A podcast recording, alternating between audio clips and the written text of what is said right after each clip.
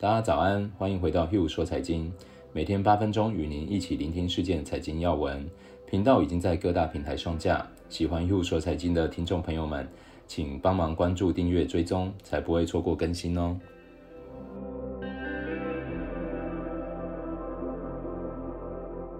大家早安，我是 Hugh，今天是十二月四号星期五。先跟大家一起看一下昨天欧美股市状况。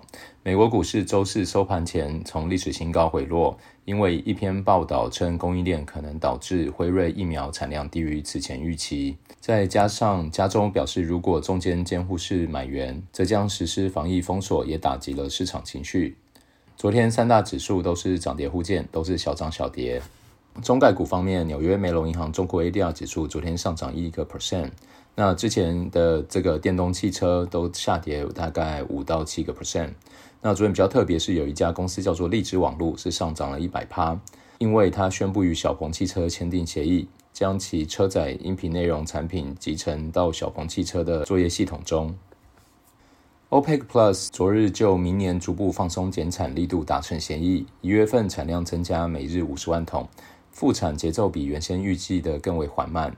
以便在脆弱市场中有更多时间消化额外的供应。昨天原油是小涨的，得到民主党领导人支持的九千亿美元刺激方案正在吸引更多共和党人的兴趣，提高了年底前达成某种协议的可能性。不过，参议院多数党领袖麦康纳暂未表态。欧盟首席脱欧谈判代表表明，脱欧谈判接近尾声，外交官们表示，协议轮廓可能会在未来四十八小时内出来。美国今天将公布十一月份非农就业数据，预期成长可能仅略有放缓。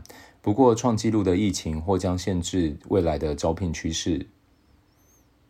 接着，我们一起来看一下分析师们对市场的看法。前任纽约联储行长的分析师表示，有五大理由可能会导致美国通膨率比普遍预期快速的回升。其实从官方预测和市场价格来看，我们都很难看到任何对于通膨过高的疑虑。根据联储会九月份经济预测总结报告，通膨率要等二零二三年才会回到两 percent 的目标。然而，通膨率可能会出于多个原因，比普遍观点所认为的速度更快的回升。这个我们之前有聊到，就是许多原物料和资产的价格这几个月都出现很大的涨幅，所以导致通膨率回升的速度会比大家预期快很多。接下来要跟大家分享的是 ETF 系列的第三集。今天我们会先跟大家聊聊比较特别的 ETF，之后我们再聊聊跟股市比较密切的 ETF。今天想要跟大家分享的是 REITs 不动产投资信托。另外，我们也会聊一聊商品期货的 ETF。毕竟过去几个月原物料、农产品的涨势惊人，也有投资人问我说该怎么投资。今天我们在这一集一并跟大家聊一聊喽。说到 REITs，投资人常常似懂非懂。但是说到房地产投资，大家可能就非常有经验了。过去几年，从日本、泰国、越南，甚至英国等地的房地产投资都相当的热门。台湾人对于投资房地产真的非常的热衷，毕竟看得到、摸得到，当个稳定收租的房东，让人非常有安全感。而 REITs 就是一个类似的投资方式。如果我们看上一个地段，觉得未来这里会有很不错的商机，房租、房价都有机会上涨的话，但是要我直接买一整套房子，实在有点太贵，风险也稍微高一点，不如多找一点人合资一起把它买下来，这样我就又可以参与未来的涨幅，也没有资金全部套牢的困扰，岂不是非常完美？但是如果有跟人合资过的，就会知道合资这种事情要找到一个很好的合作伙伴都很困难，更别提找更多人一起买房子了。光是产权的归属就让人非常头疼，而 REITs 就是用来解决这种困扰的。REITs 的中文是不动产投资信托，概念非常好懂，就是让我们可以有效的合资买房地产。当我们买股票的时候，相当于成为一间企业的股东，拥有企业的一部分。REITs 也是一样，买了 REITs 以后，我们就会拥有这个房地产一部分的所有权。从此，房价的涨跌、租金的收益都会算我们一份哦。它的魅力就在于大幅降低投资房地产的门槛，就像买台积电可以只买零股一样，只要少少的钱就可以买 REITs。除此之外，买进卖出都很方便，我也不需要去管跟我合资的人是谁，一切都变得非常的简单。接下来我们再深入聊聊 REITs 哦。REITs 一般会分三种类型，一种是权益型、抵押型和混合型。刚刚提到的概念就是权益型的。我投资了一部分房地产，景气、房价、租金涨跌都是收入来源，对我来说都非常重要。而抵押型其实不是投资房地产，而是投资房贷。当有人每次偿还房贷的时候，就可以收到部分利息。想当然，这种抵押型的 REITs 更看重的是利率高低和违约风险。在当今全球低利的环境下，非常不建议大家去触碰这一类型的抵押型 REITs。第三种是混合型，就是将前两种权益和抵押型的综合版。我自己更喜欢权益型的 REITs，因为 REITs 依据不同产业类型的不同，常有很多意想不到的机会，在战略部署上也是一个很棒的工具。先在这里提醒一下大家，有鉴于台湾 REITs 的市场并没有那么发达，我以下所讲的，今天提到的，都会以美国的 REITs 为主，大家不要听完就兴冲冲的去跑去买台湾 REITs 哦。REITs 是受到法规限制，必须将九十个 percent 税前收入作为股息发放，因此常常被视为高配息、稳定现金流的投资，而实际上也确实是如此。但是 REITs 的波动其实并不小，因为 REITs 发展相当多元。大部分都是针对特定产业或特定市场，比较常见的像是专门经营公寓住宅或是仓储空间，但也有一些 REITs 专门买的是像赌场、酒店等娱乐性不动产，也有 REITs 专门经营通讯基地台或者大数据中心。REITs 经营的五。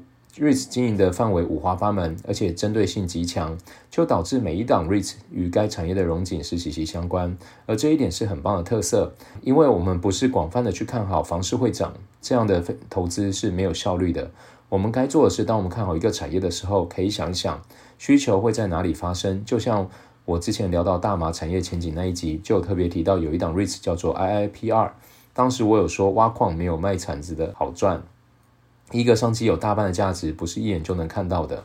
举个例子，从三 G、四 G 到现在迎来五 G 的时代，我相信未来还有更高的技术。这些变迁中有很多产业起起落落，光是智慧型手机的版图就已经和十年前天差地远。机壳啊、镜头、面板、晶片的厂商更是如此。但是基地台的需求却从来没有少过，而经营基地台的 REITs 股价其实也水涨船高。最大两档的 REITs，一档叫 AMT，五年涨了一百三十个 percent。还有一档叫 CCI，五年涨幅是来到九十四个 percent。那大家认为，随着科技进步，这些需求还会不会继续发展呢？长期股价又会怎么走？只要类似从这样的角度多切入，很多投资上的问题都会变得比较简单。当然，投资要做得好，还需要很好的资金风险控管能力。但是讨论起来肯定需要好几集，未来有机会再用一系列专题为大家分享。在此之前，我们先熟悉好这些可以投资的工具。说到好用的工具，期货绝对是我不可缺少的武器。不仅能操作许多平常无法投资的商品，像是农产品、能源、金属等等。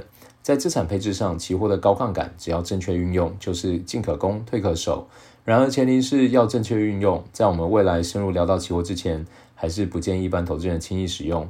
毕竟，一旦牵涉到杠杆，风控就变得非常重要。但如果不要杠杆呢？我只想投资贵金属，不行吗？可以的。这时候就很适合使用没有杠杆的商品期货 ETF。